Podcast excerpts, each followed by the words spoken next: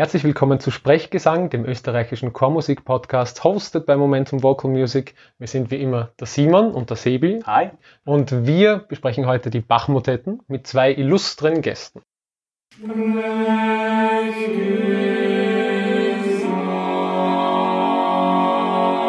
Nämlich, wir haben eingeladen unsere schon bekannte Expertin für Vokalsachen, Magdalena Janeschitz. Wie der Simon so nett gesagt hat, ein, ein Graurücken der Wiener Chorszene. Ich weiß nicht, ob das, ist das jetzt ein Kompliment? Ich bin mir nicht sicher. Ja, Und einen Gast, auf den wir, über den wir uns sehr freuen, nämlich den Lukas Haselböck. Hallo. Also ich bin der Lukas Haselböck, bin mit Bach und mit den Bach-Motetten in einer ganz besonderen Beziehung groß geworden, ist wahrscheinlich auch ein Grund, warum ich heute hier bin.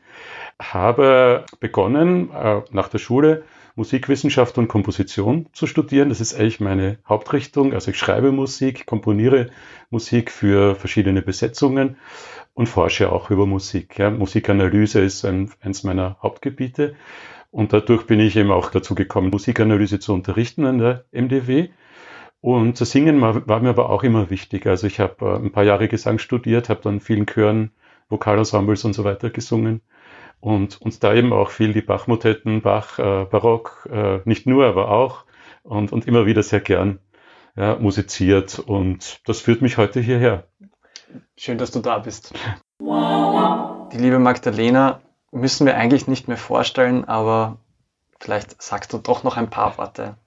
Ja, äh, hallo. ich bin die Magdalena. Wenn ihr mehr über mich wissen wollt, hört euch die letzten beiden Folgen dieses Podcasts an. Nein, ich will jetzt gar nicht mehr zu viel über mich sagen. Ich habe den Sebi und den Simon an der MDW kennengelernt, komme selber aus einer Musikerfamilie, bin zum Gesang gekommen durch meine Mutter, die selber viel singt und eben auch Gesang unterrichtet und teile, glaube ich, mit allen hier im Raum die Liebe zum Singen, mhm. zum gemeinsam Singen, vor allem auch zum Alleine Singen, aber das gemeinsam Singen hat doch immer seinen ganz eigenen Reiz. Und die Liebe für Bach ist auch sehr groß. Ich sauge alles auf, was es an Musik in diesen Werken und an, und an ja, Lobpreisung so mhm. zu saugen gibt. Mhm. Und wenn ich ein Stück mhm. verkörpern würde, dann wäre es eine Bachmotette. Oh. Super, das ist ein guter Einstieg. Thema Motette. Was ist eine Motette jetzt eigentlich? Uh. Schwere, schwere Frage, oder? Ja, ja, also aus Sicht der Wissenschaft kann man sagen, wir wissen es nicht genau. das, ist sehr diplomatisch. das ist sehr diplomatisch. Ja, es gibt äh, natürlich ein Weg ist immer die Worterklärung. Aber es bedeutet Motette, da kann man sagen, es kommt von Motus, von der Bewegung, mhm. oder es kommt äh, von Mo, also französisch das Wort. Später haben mal Leute gesagt, ja, ein, ein, ein, ein Motetten haben meistens ein Motto, das finde ich ein bisschen schwach. das ist eine sehr nette Beschreibung. Ja, aber es ist schon die Worterklärung schwierig mhm. oder nicht geklärt eigentlich. Die Motette ist eine sehr alte Gattung. Man weiß auch nicht ganz genau, wo sie wirklich entstanden ist und aus welcher Musik sie hervorgeht. Gut, der gregorianische Choral äh, da nimmt man an, möglicherweise die Klausule, die sich dann entwickelt haben als äh, ähm, Zwischenglieder, die könnten sich dann zu Motetten erweitert haben, aber das sind auch nur Theorien. Mhm. Die isorhythmische Motette ist natürlich bekannt, ja. dann später. Mhm. Da kann man dann schon mehr drüber sagen. Mhm. Aber die mhm. Anfänge sind ein bisschen im Dunkeln. Und so, ja, äh, ist die Gattung eigentlich offen für Experimente und das hat Bach auch genutzt. Mhm. Mhm. Weil es auch klangsprachlich so verschieden ist. Man hat die isorhythmische Motette, dann hat man Motetten im, im Evangelienmotetten von Johann Nepomuk David oder so, was unglaublich weit auseinander liegt. Also die mhm. zeitliche Spanne, die da eingeschlossen wird und auch die tonale Spanne ist unglaublich breit. Deswegen ja. fällt es so schwer, das in eine Klammer zu fassen. Ja. ja. Und es ist ja auch, also wenn man jetzt anschaut, die zwei für mich größten Motettenwerke sind Bach und Bruckner, die zwei großen Bs. Und das allein schon, eine, eine Bach-Motette ist ein Monstrum irgendwie im Vergleich zu einer Bruckner-Motette, allein von, von mhm. was alles drinnen steckt. In Bruckner auch von der Länge. Das ist, ja, auch schon allein von der Länge. Bruckner-Motette, ich glaube, die längste ist wahrscheinlich Vexilla Regis, auch nur deswegen, weil sie sieben Strophen hat. ja. ja und, und äh, äh, also ja. das ist, glaube ich, schon, schon schwer zu beschreiben, was das eigentlich ist, dieses Konstrukt Motette ich kann mich erinnern an die allererste Definition, die ich gelernt habe. Da war ich in der Unterstufe und die Definition war, eine Motette ist ein geistliches Vokalstück und ein Madrigal ist ein weltliches Vokalstück. Das war, genau. Und danach habe ich ungefähr noch zehn andere Definitionen gelernt, die ich alle wieder vergessen habe, aber das ist hängen geblieben. Ja. Und in Wahrheit viel mehr eingrenzen könnte ich es jetzt eigentlich auch nicht. Gibt es noch? Hm? Gibt sie noch, die Motette? Ist die Motette tot oder gibt's es noch? Ja, gibt es Motetten? Ich denke schon. Ähm, natürlich, wenn man jetzt geistliche Musik komponiert, äh, wenn jetzt jemand eine Motette komponiert, das können natürlich auch, sagen wir mal, konservative Stücke sein, ja, wenn man das jetzt so einteilen will in, in experimentelle Musik und eine rückwärtsgewandte äh, Orientierung, ja. Muss aber nicht sein. Ja. Mhm. Äh, also es, mir fallen jetzt auf Anhieb, äh, ich weiß nicht, ob Avo Pärt Motetten komponiert hat oder äh, auf jeden Fall, ich glaube aber nicht, oder? Bei Avo Pärt- Ja. Frage- Es ist nicht, es ist zwar alles Ja, geistlich, aber es ist nicht. Ja, Frage, das ist ob es keine Motette. Es definiert, nennt ne? niemand Motette. Es gibt ganz viele Antiphone, Antiphone Ja, zum genau, 21. genau. Dezember. Ja. Bei, bei Macmillan, bei Perth gibt es ja eine ganze Ja. Sammlung von Antiphonen. Mhm. nicht Responsorien sind auch sehr beliebt im Responsorien, 21. Ja, ja. Vielleicht will es einfach keiner mehr so nennen, weil es irgendwie immer den Stempel veraltete Gattung drauf hat. Ja. Oder was den eigentlich Stempel schade ist. verstaubt. Das war bei Bach schon so, Ja, ne? es Ein bisschen hat- verstaubt, hatte ja immer hat was Verstaubtes, Hat was sonst Ich glaube, es will hat aber heute verstaubt eben auch einen Stempel Bach. Wenn du eine Motette schreibst, dann steht es immer quasi im direkten Vergleich zu den, Bs. zu den großen Bs. Ja, Ja. musst du halt Ist irgendwie drüber. Bach, ne? Brahms. Das ist genauso, wenn du eine. Symphonie schreibst. Mit anderen. Ja, du stehst auch im Vergleich zu einem B. Beethoven Ja. meistens. Ja. ja. immer diese ja. Bs. Wie seht ihr aus, aus Sängerperspektive dieses, wie ist das Singgefühl bei diesen Motetten? Ist es, fühlt ihr euch als Solisten, fühlt ihr euch doch als Gebilde, als chorisches oder seid ihr auch technisch sehr gefordert? Äh, Ich muss da die Motetten vom sängerischen Gefühl her in drei Gruppen, glaube ich, unterteilen. Nämlich in, wo der Klang chorisch ist, wo der Klang solistisch ist und wo der Klang orchestral ist. Das ist vielleicht jetzt ein, ein, ein, eine kontroversielle Ansage, aber vom Gefühl her ist es vom Singen so, dass es Stellen gibt, wie in Komm Jesu komm, du bist der rechte Weg, wo ich mich total solistisch fühle. Mhm. Ja. Aber auch am Anfang von Singe zum Beispiel, wenn wir dem wieder sind, wo wir in dem typisch alten Doppelchor-Prinzip drinnen sind, wo es total chorisch ist. Und dann gibt es aber auch in Jesu meine Freude zum Beispiel äh, im äh, Gute Nacht, du Wesen. Ist es Gute Nacht, du Wesen? Wo, wo die Tenorstimme ja total eine Bratschenstimme ist. Mhm. Da bin ich eher Orchester vom Gefühl. Also ich glaube, es ist Mhm. total unterschiedlich, wo ich gerade bin. Das macht auch ein bisschen den Mhm. Reiz für mich aus von den Ja. Stücken. Ja. Es ist alles drinnen an Klangfarbe, was möglich war zu dieser Zeit. Mhm.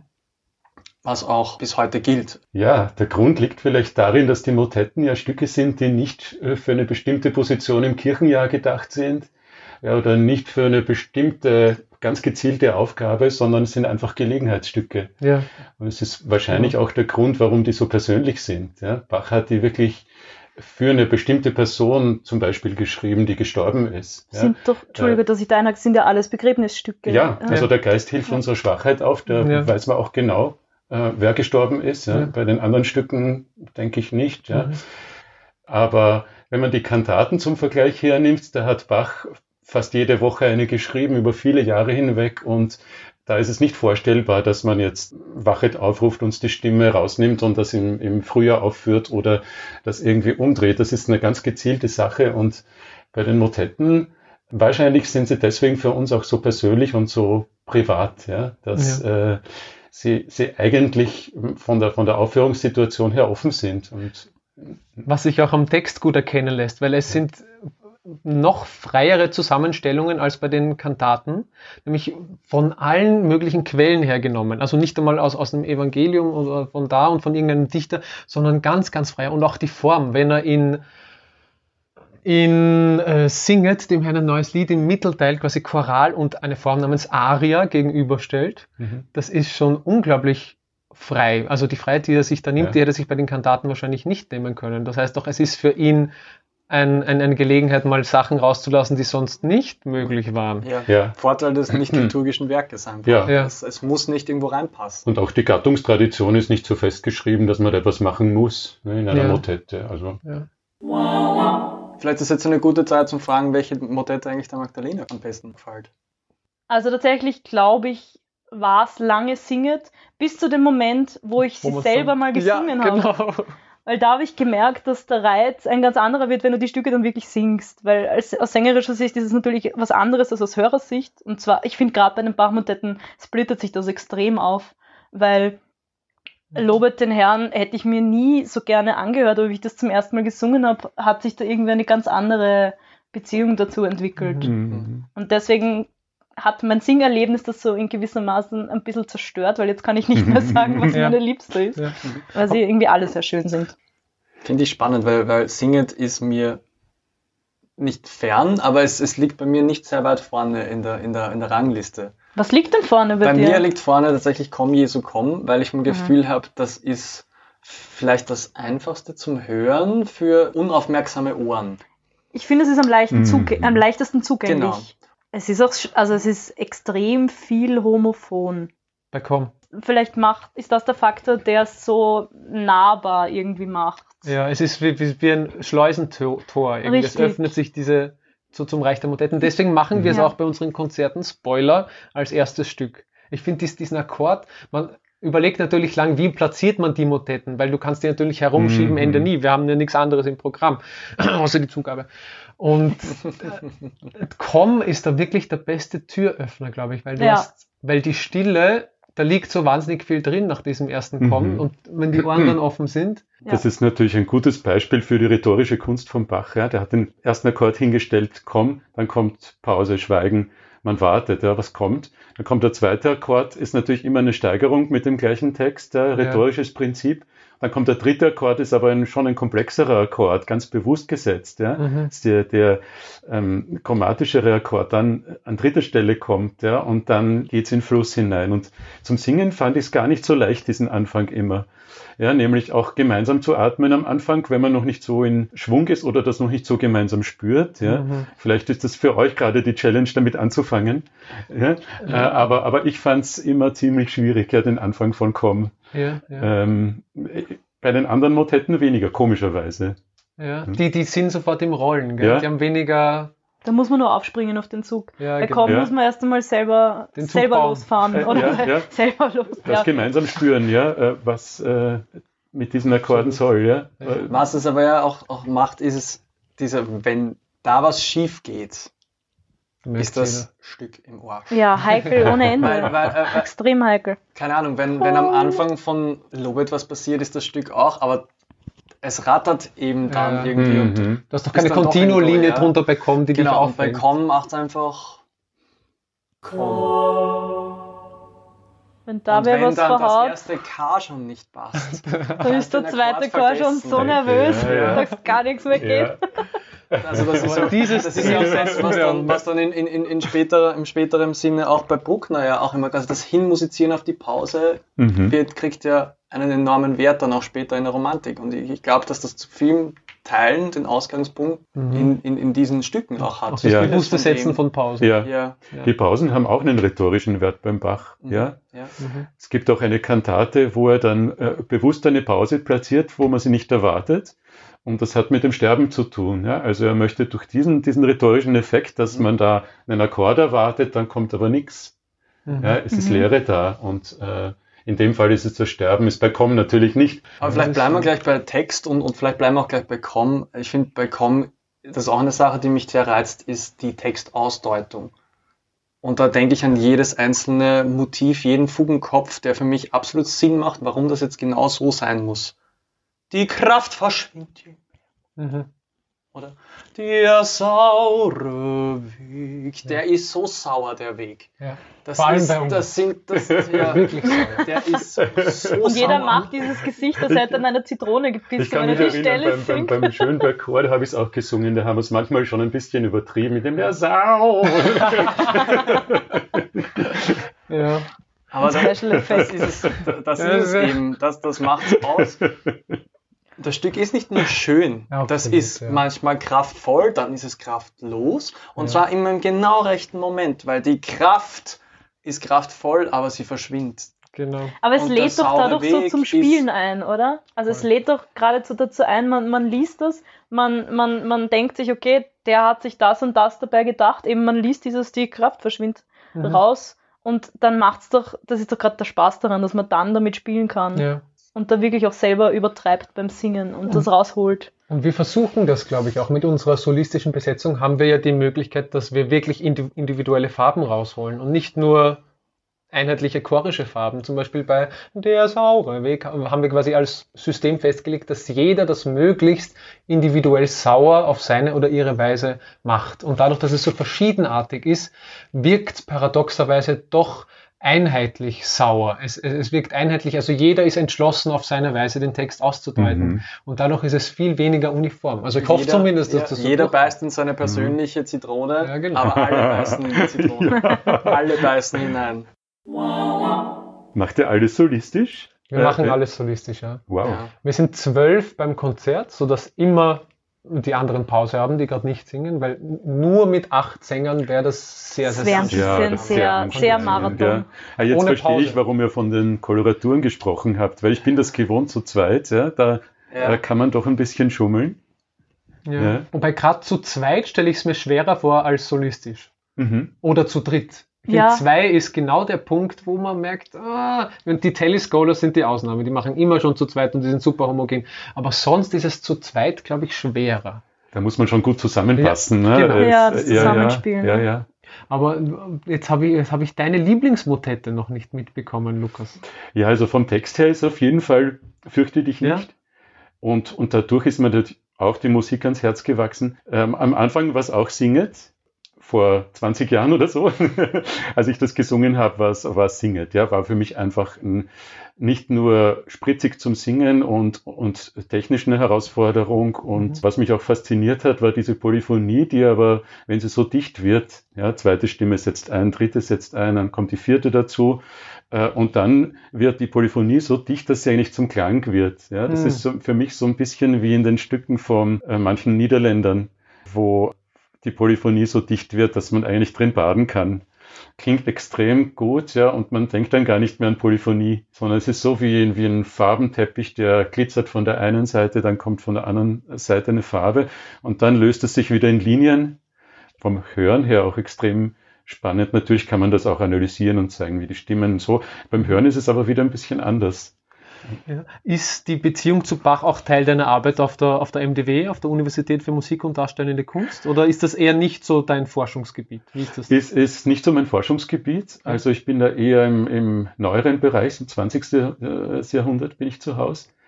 Ähm, es ist eher vom, vom Hören, vom Musizieren, vom ähm, mhm. eher äh, emotional für mich eigentlich, ja. Obwohl es natürlich für die Analyse auch toll ist, ja, klarerweise. Ja. Mhm. Das ist ja das, das Unglaubliche bei Bach, ja, dass da die, die Analyse sich äh, Monate, Jahre lang, ein Leben lang aufhalten kann und nie an ein Ende kommt. Und die Emotion aber auch nicht. Ja. Das, äh, es ist sehr selten, dass äh, ein Komponist beides hat in dem Ausmaß. Mhm. Mhm. Dabei sind wir da ja bei Bach noch immer in einem sehr frühen Stadion, zum Beispiel der duomolltonalen Musik.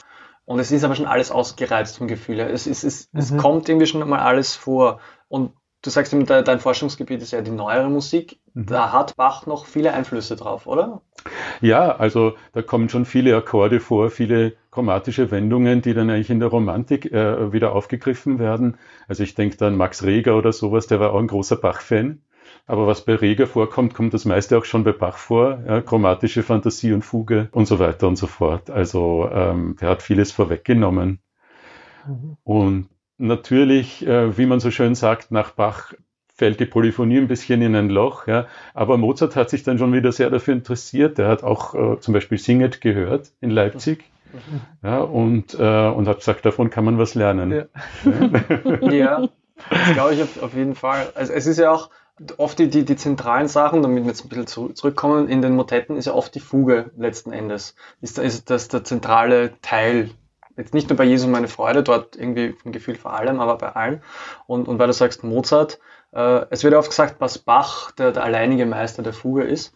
Äh, aus meiner Sicht ist das richtig, aber man muss den Mozart, man darf den Mozart nicht immer vergessen, glaube ich, gerade auch bei der Fuge. Es gibt auch durchaus von Mozart Fugen, da weiß man gar nicht, dass das Fugen sind. ja. Vielleicht eine Sache, auf die ich noch gespannt bin, wenn ich mich interessiert die Analyse immer sehr. Die Fugen, haben die was gemein in den Motetten? Kann man da was sagen? Gibt es Gemeinsamkeiten? in irgendeiner Hinsicht? Ja, also äh, die Fugen bei Bach sind ja überhaupt sehr verschieden, auch wenn man das wohltemperierte Klavier anschaut. Und es hängt auch immer sehr vom Fugenkopf ab. Es gibt diese chromatischen Wendungen.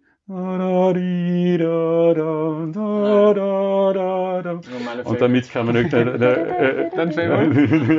eine, Elendslang. kann eine, eine, komplett andere Fuge damit bauen als äh, mit äh, die Kinder Zion zum Beispiel. Ne? Mhm.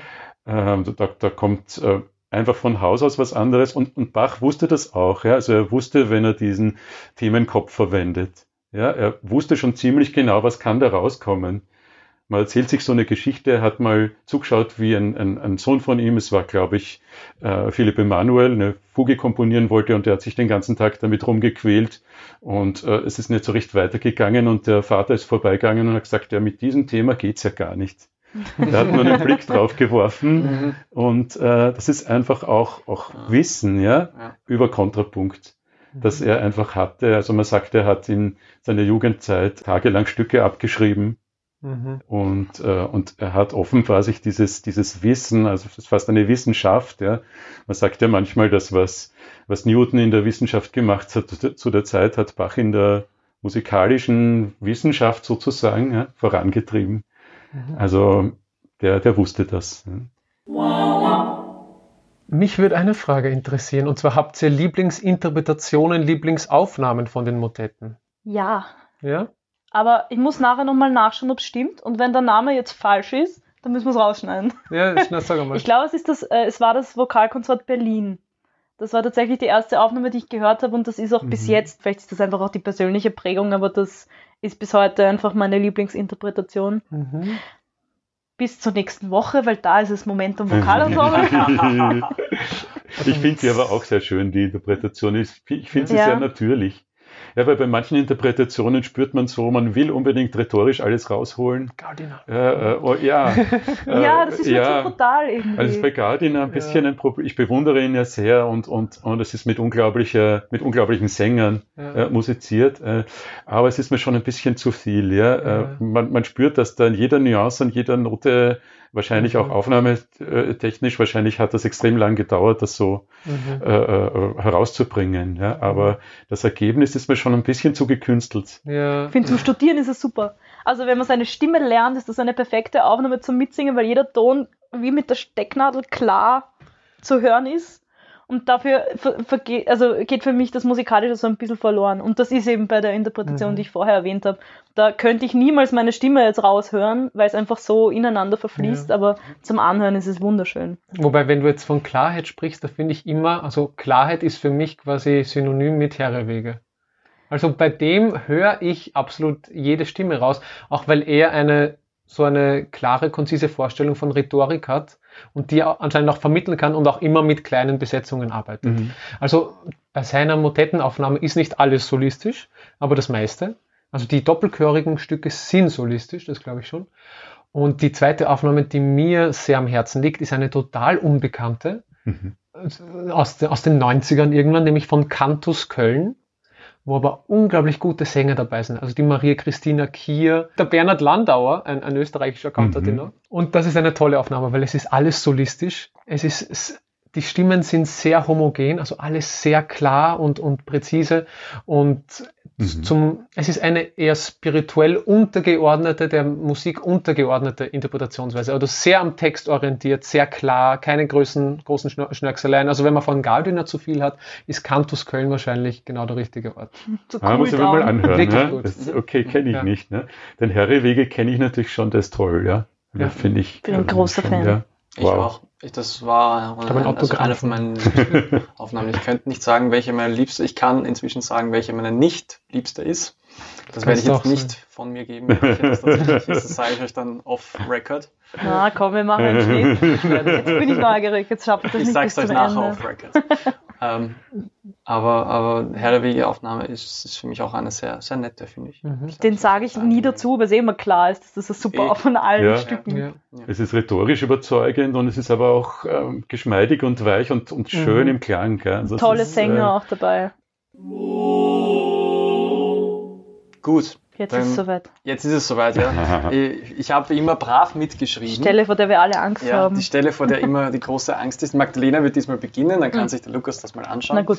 Unser allseits beliebtes Format der Begriffsblitze funktioniert so. Ich habe Begriffe mitgeschrieben aus unserer Unterhaltung und werde immer quasi einen Begriff sagen und du sagst Mhm. mir das Erste, was dir drauf einfällt. Mhm. Magdalena wird mal beginnen. Wir haben natürlich für jeden die eigenen Begriffe. Bist du bereit? Koloratur. Hilfe. Singet. Wunderschön. Fuge. Immer wieder lustig. Konzert. Leidenschaft. Bach. Chef. Sehr schön. Ja. Ja.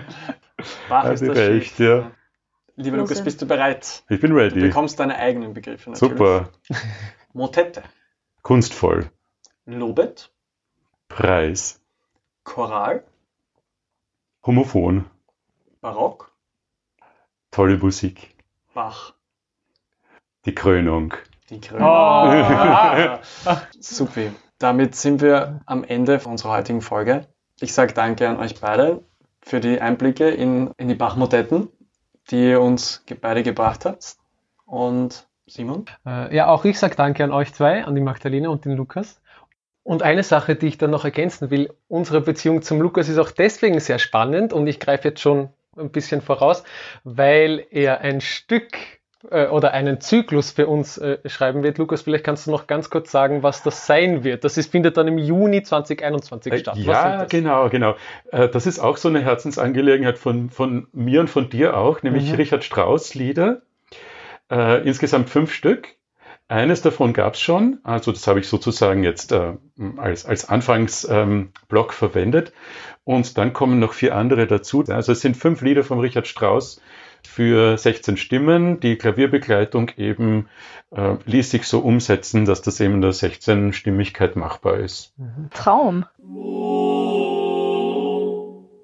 Eine herzliche Einladung erstens an euch. Du bist sowieso dabei, Ich komme aber ja auch an den sowieso, Lukas. ich, klar. ich. Genau.